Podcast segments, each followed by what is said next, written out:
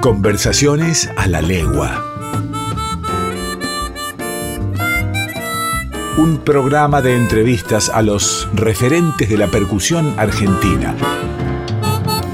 Conversaciones a la legua con Mariano Gómez.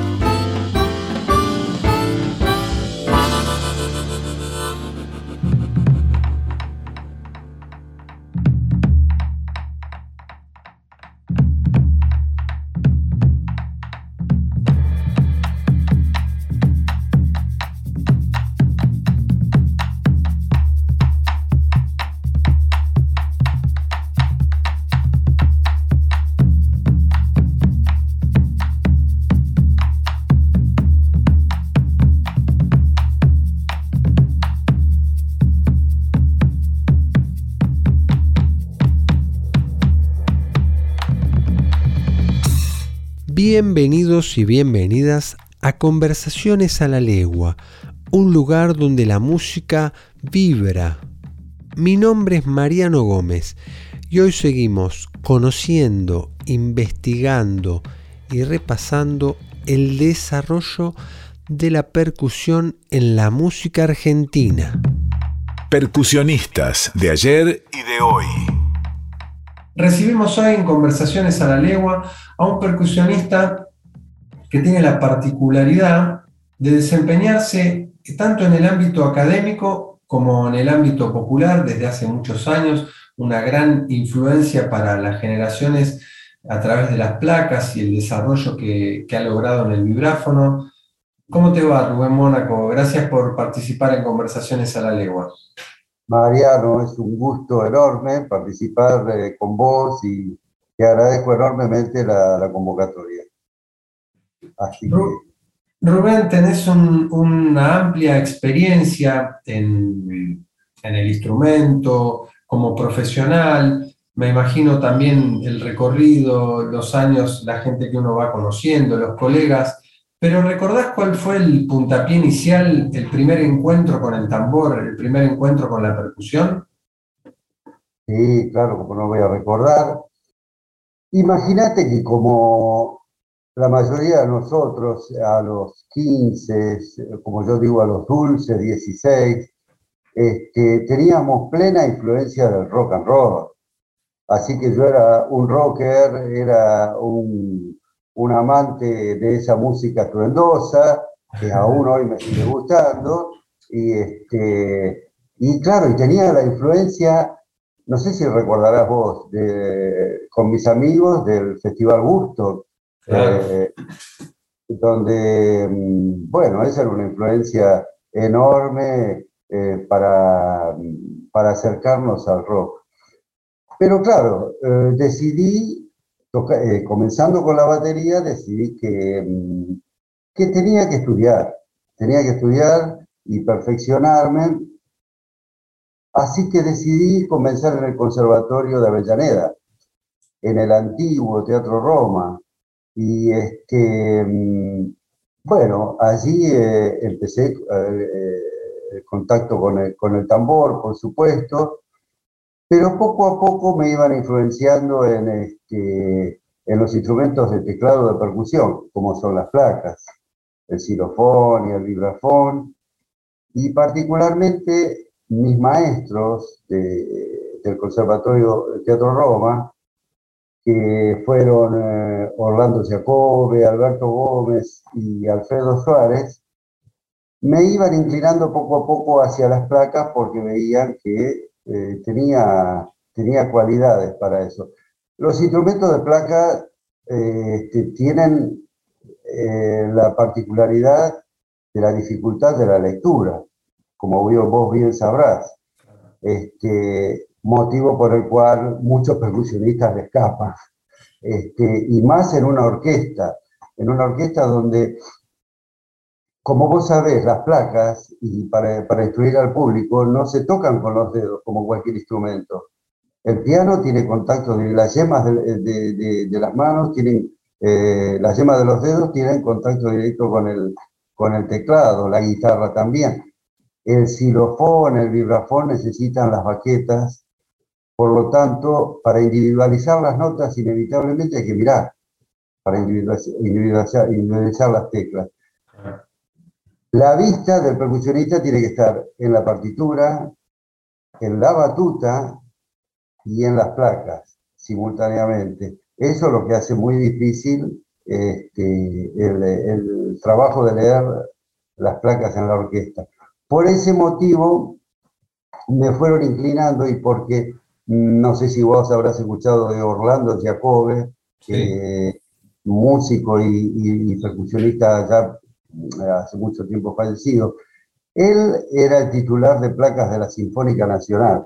En, en los momentos en que yo tenía 18 años, y ya estaban buscando un reemplazo para él porque se ponía muy mayor y obviamente cuando te pones mayor la vista te falla, este, los reflejos disminuyen, así que me empezaron a instruir eh, para, para, las placas. Obviamente me seguía gustando la batería, este, eh, inclusive los timbales, pero me fui inclinando poco a poco hacia los instrumentos de teclado de percusión. Motivo por el cual, ya te digo, tuve que estudiar y, y, uno de los instrumentos que me abrió mucho la cabeza, eh, me dio mucha claridad para el, reconocimiento del teclado y también de la organización tonal, que eso es algo muy importante para el músico, la organización tonal, este, como para comprender qué estás tocando poder hacer un análisis armónico, melódico y formal de una pieza para, para entenderlo. Bueno, quizás esto que te estoy diciendo es un poco tedioso, puede ser un poco tedioso para la audiencia, pero inevitablemente yo siempre me escapo hacia lo técnico porque este, es lo que me gusta, ¿no? Así que empecé primero con la, eh, con la orquesta del Teatro Roma, con el mítico eh, José Rodríguez Poré como director, también este, de hace muchos años, este, una personalidad muy, muy culta en, la música, y, este, y recuerdo muchos conciertos con, con Rodríguez Foré, con, eh, con la orquesta del Teatro Roma, para posteriormente saltar a hacer mis primeras experiencias en la Sinfónica Nacional que eso fue aproximadamente en, el año 78, en el año del Mundial de Fútbol. Tengo eso, esos recuerdos, ¿no? De salir corriendo de la orquesta para ver los partidos del Mundial, ¿viste? así que, bueno, e, épocas felices como la de todos los, eh, que teníamos, tuvimos 18, 20 años. Rubén, hubo, un momento en el que vos, eh, luego de esta etapa de formación que mencionás a través de, la escuela de música, la posibilidad de, estudiar ¿no? a través del Estado con grandes maestros, que sigue siendo una posibilidad hoy en día, por suerte tenemos en las instituciones docentes de, gran nivel, eh, hubo un momento en el que vos decidiste, dijiste, bueno, este quiero que sea mi trabajo, eh, y empezaste a, formar la parte laboral, porque una cosa es lo que por ahí uno, la formación institucional, en donde uno toma contacto con el instrumento, profundiza, pero bueno, después eso convertirlo en un trabajo eh, es otra cosa, ¿no? Ahí hablamos de oficio, hablamos de, de, otros recursos que no se aprenden en las instituciones y sí uno tiene que ir buscándola en el, en el camino. Bueno, Mariano, yo te comento que eh, eh, conmigo sucedió el proceso inverso. Yo en realidad tuve que abandonar el conservatorio porque no solamente estaba estudiando música, sino que me recibí de técnico en electrónica. Ah. Y mis viejos no me iban a permitir que deje la carrera de técnico en electrónica porque pensaban que la, la carrera musical no me iba a dar un sustento para la vida. Así que Paralelamente este, al conservatorio eh, hacía mi tecnicatura en, electrónica. Pero ocurre que la demanda este, a, asistir a ensayos y conciertos con la Sinfónica Nacional y con la Orquesta de Teatro Roma me impedían tener continuidad con las clases en el conservatorio. Entonces decidí perfeccionarme con maestros particulares. Tal es así que, primero con la batería, eh, recuerdo dos bateristas pedagogos, eh, Nino Docena y Juan Carlos Licari, que aprendí mucho con ellos en la batería. Pero no fue solamente allí porque necesitaba tener este, conocimiento profundo del teclado y el piano para mí fue un instrumento maravilloso. Este, hoy día estudio más el piano, sinceramente, que el vibrafón, por el repertorio infinito que tiene y que han volcado los, los célebres compositores a través de, de, los años. Cada vez me interesa más este, Schubert, Chopin, Debussy.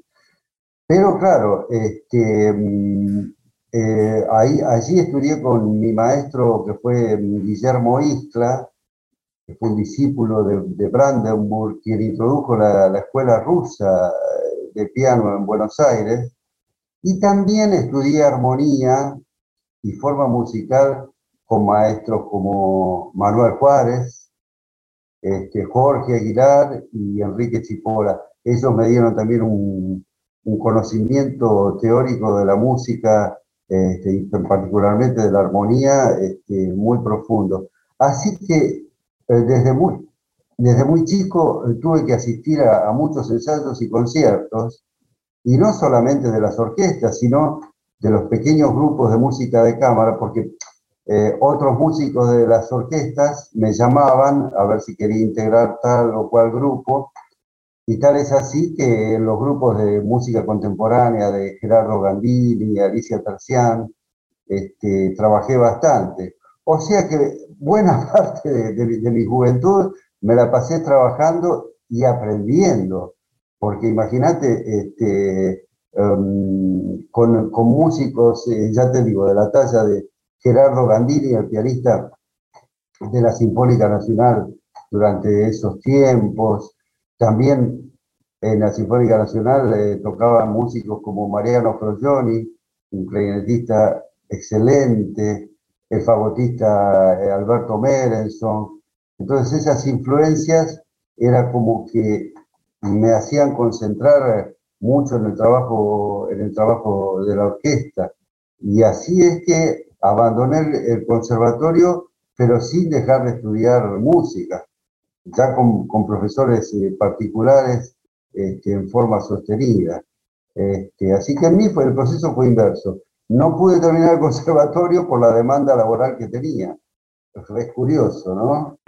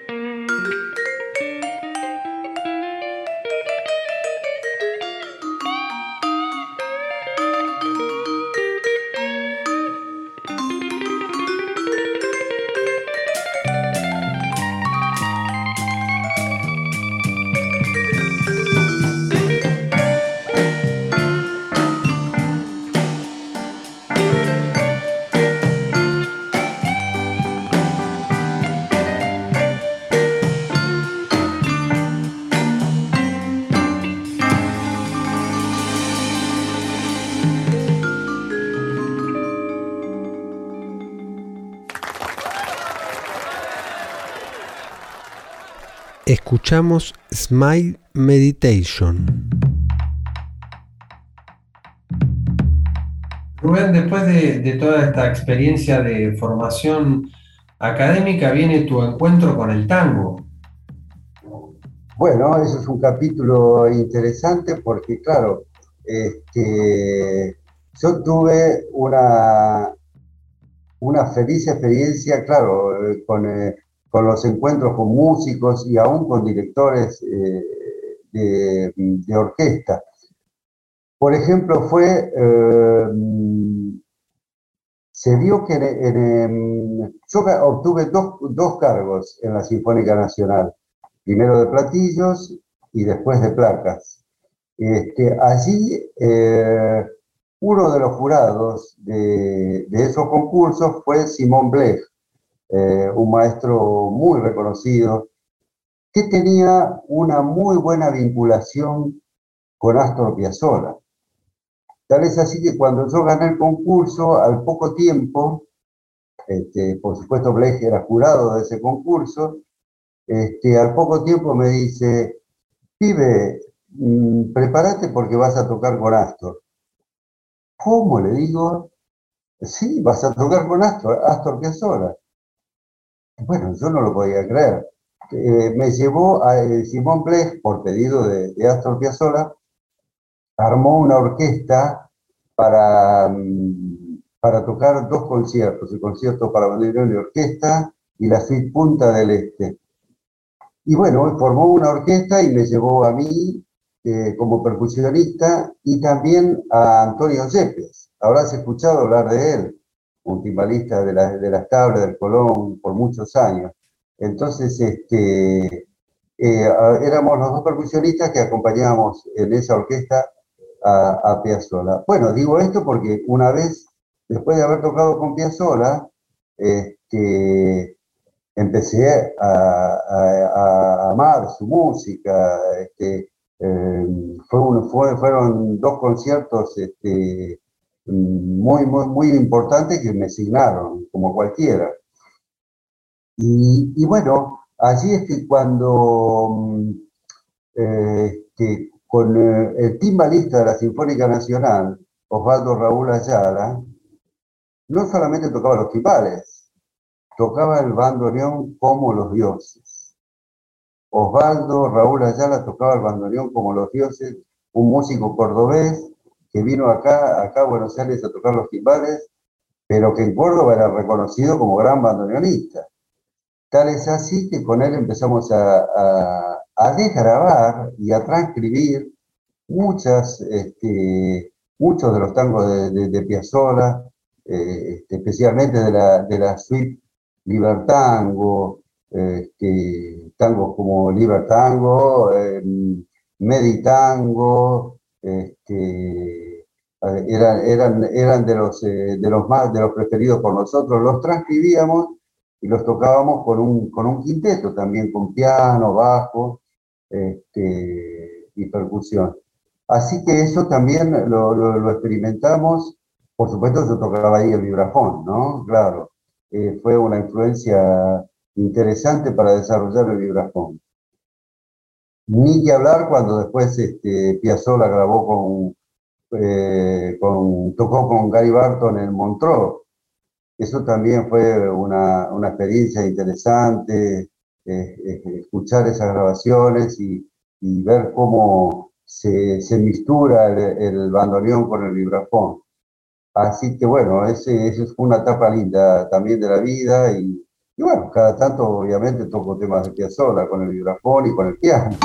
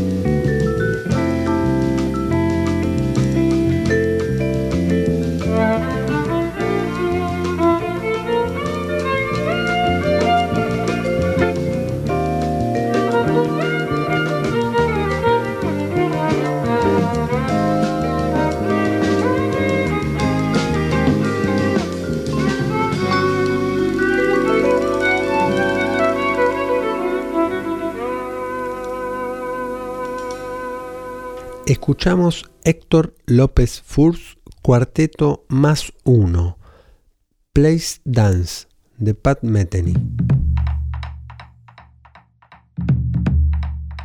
Rubén, mencionaste a, Gary Barton y después vos mismo tuviste tu experiencia personal con, Gary Barton. Bueno, eso fue fantástico. Eh, creo que en, en 1987 eh, desembarca la Berklee College of Music de Boston, viene un grupo de profesores con Gary Barton a la cabeza, por supuesto. Este, y entonces, este, claro, eh, entre la comunidad de, percusionistas y especialmente los que eh, nos dedicamos al vibrafón, Inmediatamente eh, nos anotamos para esas clínicas que el propio Gary Barton daba para vibrafonistas este, argentinos. Eh, así que recuerdo que con, eh, con, el, con Héctor Sánchez, otro vibrafonista este, argentino muy importante que lamentablemente falleció ahora, este, participamos de esas clínicas donde el propio Barton, y especialmente para los vibrafonistas, se reunía con nosotros con vibrafón, un piano y un traductor. Así que nos, despachamos a gusto durante dos semanas preguntándole cosas y ahí es donde también se me abrió la cabeza con la técnica de vibrafón.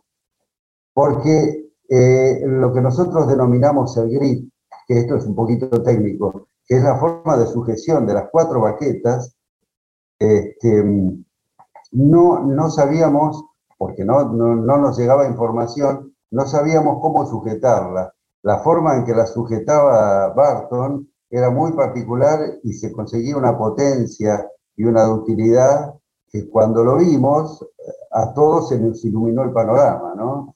Este, entonces fue una experiencia también fantástica y, recuerdo que el traductor mediante, Barton me dijo, eh, usted maneja muy bien las voces, me dice. claro, porque el piano y el estudio de armonía me dio un hándicap, digamos, como para entender de qué manera transportar las cuatro voces al, eh, al vibrafón. Así que fue una experiencia muy feliz que eh, cerró eso con dos conciertos de clausura en el Hotel Sheraton, eh, con, eh, donde tocaban los músicos de Berkeley sumados a, a los alumnos de ese momento que éramos nosotros. Sí, una linda experiencia, realmente.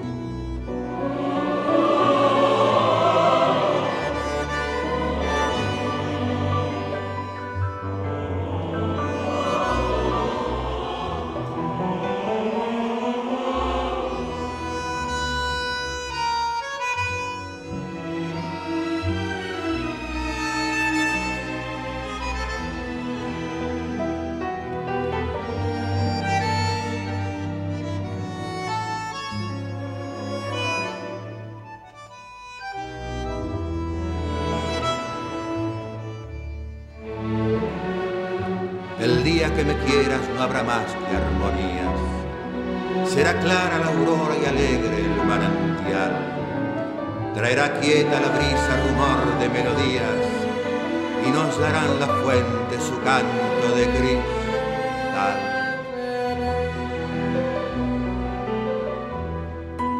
El día que me quieras, endulzará sus cuerdas el pájaro cantor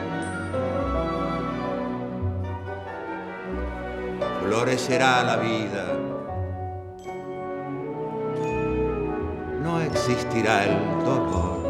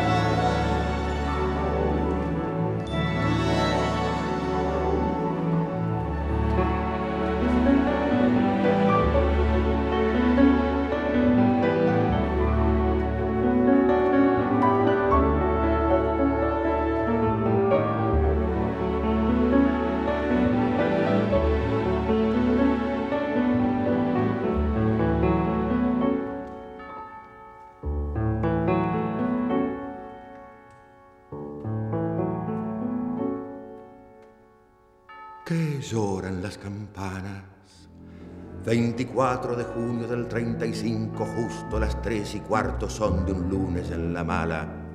El ala del sombrero y el ala del avión en un sordo aleteo emparejadas. La fúnebre canción de un piadoso puñado de tierra colombiana en el cajón. Ay, pampero, ¿qué hice yo?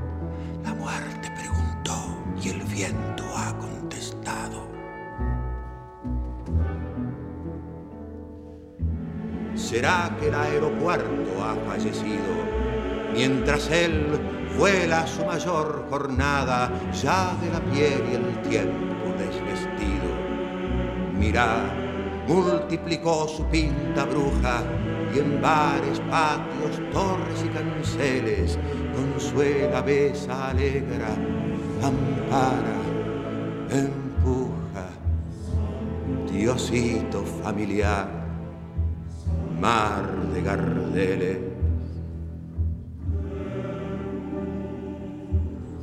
Carlitos, corazón transfigurado en coro, trajeado de zorzales y aleluyas, en qué arrabal de oro cantas tu tango astral, que el pueblo come azul del alma tuya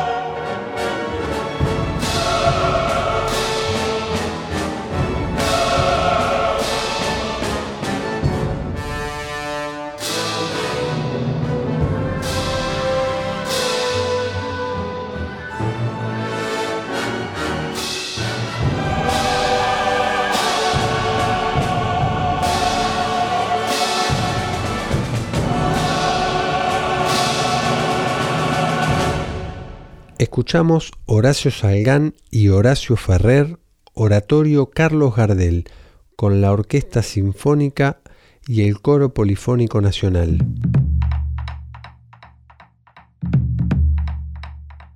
Rubén, eh, mencionaste el, tema del grip para aquellas personas que desconocen el mundo de las placas. Eh, tengo entendido que hay básicamente dos técnicas y, son, es un instrumento bastante joven también, ¿no? El vibráfono. Claro, claro que sí. Eh, si mal no recuerdo, el, el, el primer vibrafón se construyó en, en el 29, 1929. A veces ese dato no lo tengo clarificado, porque obviamente los, eh, los norteamericanos descubrieron la marimba guatemalteca y dijeron, pero si esto lo hacemos de metal y le agregamos un apagador, esto puede sonar maravilloso. Y ahí inventaron un instrumento formidable para el jazz, este, que se difundió eh, eh, enormemente, muy rápidamente, ¿no? Los grandes vibrafonistas de jazz, este, a partir de ahí, es como que tuvieron una, una, una performance diferente, porque claro, la marimba al no resonar, porque es madera, este, la, cualidad expresiva es otra, este, es mucho más natural un instrumento como el vibrafón para hacer música, este, a, mí, a mi criterio, ¿no? Por eso, este, claro, la forma, la forma de sujeción, vos bien decís, este, la forma de sujeción de las baquetas, el grip o la sujeción de Barton y el nombre de la otra, mm, ahora no me viene a la Adam, ¿puede ser? ¿Cómo? Adam, ¿puede ser? Puede ser, puede ser. Este, ahora, ahora no me viene el, nombre a la cabeza, pero esa, esa forma de sujeción es mucho más práctica para la marimba, que por ser un instrumento mucho de, una mayor longitud, este, necesita abrir este, en intervalos más largos y, es, es más, eh, más conveniente. Aún así, para el jazz, el, el grip Barton eh, tiene mucho mayor sonoridad, mucha mayor sonoridad, y especialmente en las big band, este, rinde más. Cuando somos tantos músicos, mm, este, es, particularmente eh, mejor el grip Barton para, para, las big bands. Rubén, la carrera del músico eh, está asignada por, por una gran cantidad de horas dedicadas al instrumento, al estudio, a los proyectos, a siempre estar mirando hacia adelante y, nunca poder bajar la guardia. siempre nuestra ambición, eh, en el buen sentido quiero decir, es, es, un motor que nos impulsa hacia adelante, pero a veces hay esos pequeños momentos de disfrute en donde nos relajamos un poco y, quizás un concierto eh, que esperamos toda la vida o un encuentro con un colega, con un músico que admiramos. ¿Cuál fue ese momento que para vos sentiste que fue un disfrute, que era un regalo, digamos, de el premio a, tanto esfuerzo y sacrificio?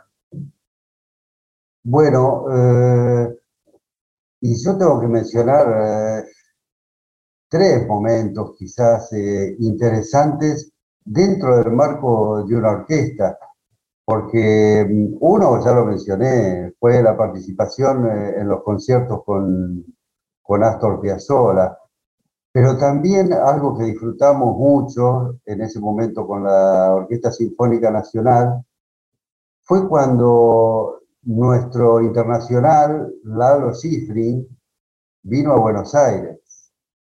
Vino a Buenos Aires Lalo Schifrin con sus arreglos de los, temas, las canciones más conocidas, y mm, hemos tocado también música de Gershwin con él, eh, y particularmente él dirigiendo la orquesta y desde el piano, bueno, fue una experiencia maravillosa porque había que tocar con él estando al piano.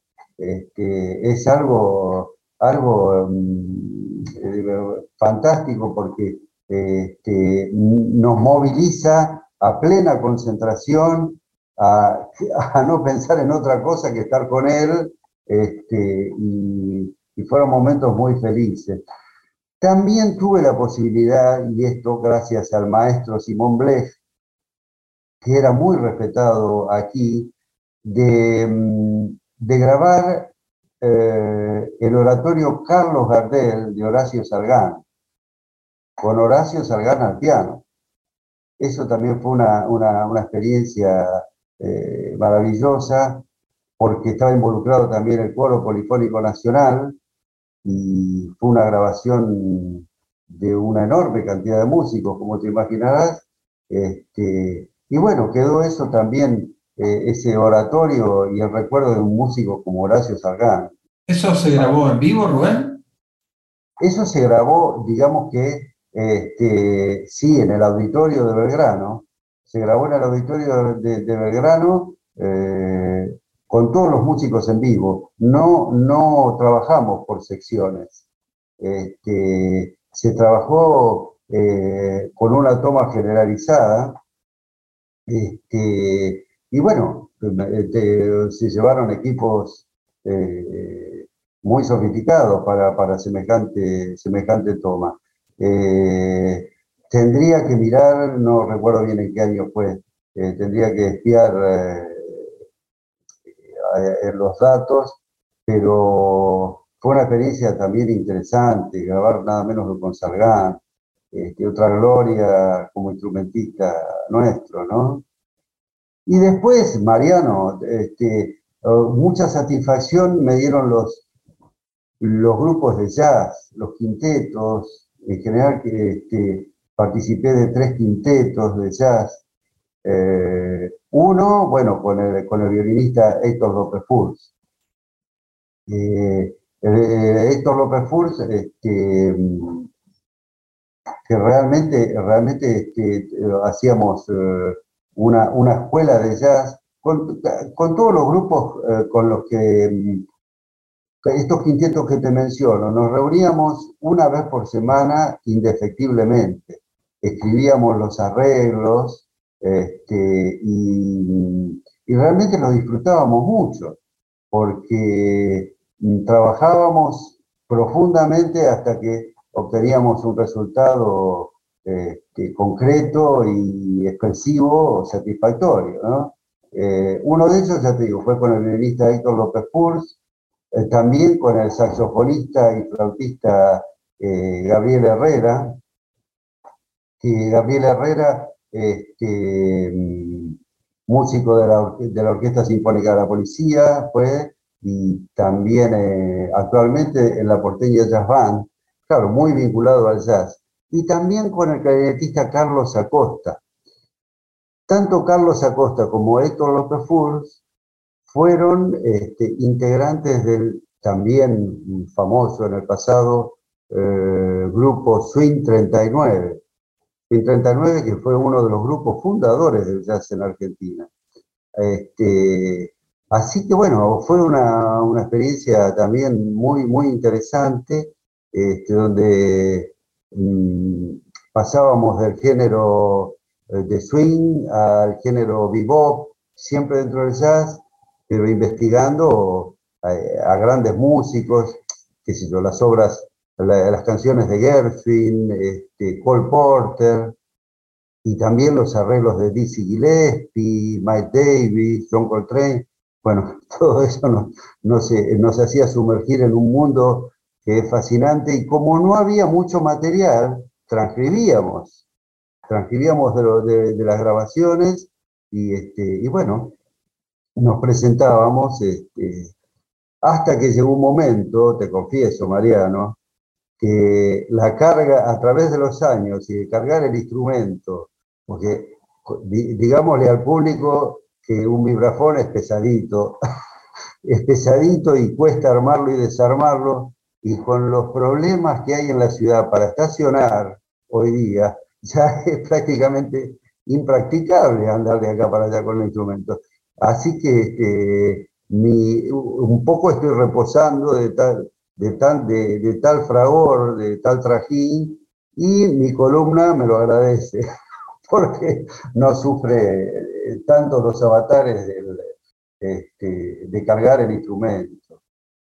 Que, bueno, eh, la verdad que todo esto, toda esta experiencia que contás eh, súper, súper interesante y enriquecedora. Y, también eh, esta, esta realidad ¿no? de los percusionistas y las percusionistas de tener que llevar el instrumento, que en realidad en, condiciones eh, saludables de trabajo debiéramos contar con alguien que arme nuestro instrumento, que traslade o al menos colabore con ese traslado para que nosotros al momento de poder tocar, nuestro cuerpo esté disponible para esa ejecución y no cargar con el instrumento, llegar ya cansado muchas veces al, concierto. Está, me parece muy positivo este, este detalle que contás no menor, que es algo de lo que siempre conversamos los percusionistas. Rubén, te súper, súper agradezco eh, que te hayas ocupado en participar en Conversaciones a la Legua, un programa que no solo eh, le pone nombre y apellido a los eh, protagonistas de la percusión en la Argentina, sino también que hace un recorrido histórico sobre el desarrollo de la percusión, del tambor y de las placas en nuestro país. Bueno, vos has nombrado en esta conversación a grandes maestros que de los cuales gracias a ellos nos hemos formado, se han formado tu generación y han formado la siguiente, que es la mía. Y también has nombrado bueno, este joven instrumento que es el, el vibráfono que en la Argentina se sigue desarrollando. Muchísimas gracias, Rubén. Bueno, y para cerrar, Mariano, yo este, estimulo a los alumnos y músicos, percusionistas que le interesan este instrumento, el vibrafón, eh, los invito a que repasemos la enorme cantidad de transcripciones de músicos como Gary Barton, Neil Jackson, Mike Manieri, porque tengo un, abundante material que le transmito a mis alumnos y es una manera, bueno, de, ese conocimiento eh, que lo herede que lo herede una, una comunidad de, de percusionistas. Yo te agradezco enormemente a vos, este, estoy muy contento de participar y, muchas, muchas gracias. Estamos en comunicación para cuando quieras, Mariano. ¿eh? Un saludo enorme. Muchas gracias, Rubén. Un abrazo.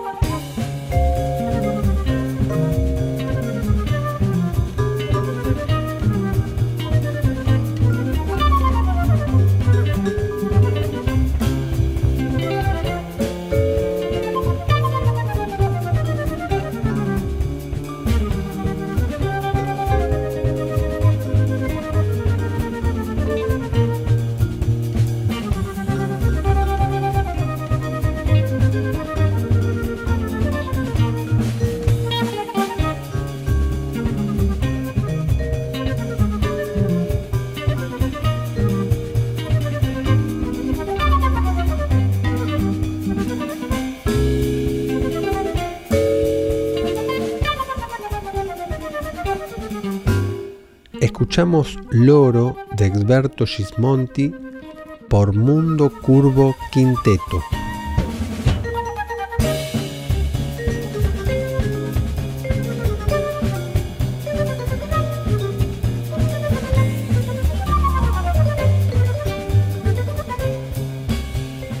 Agradecemos como siempre la compañía de todos y todas ustedes.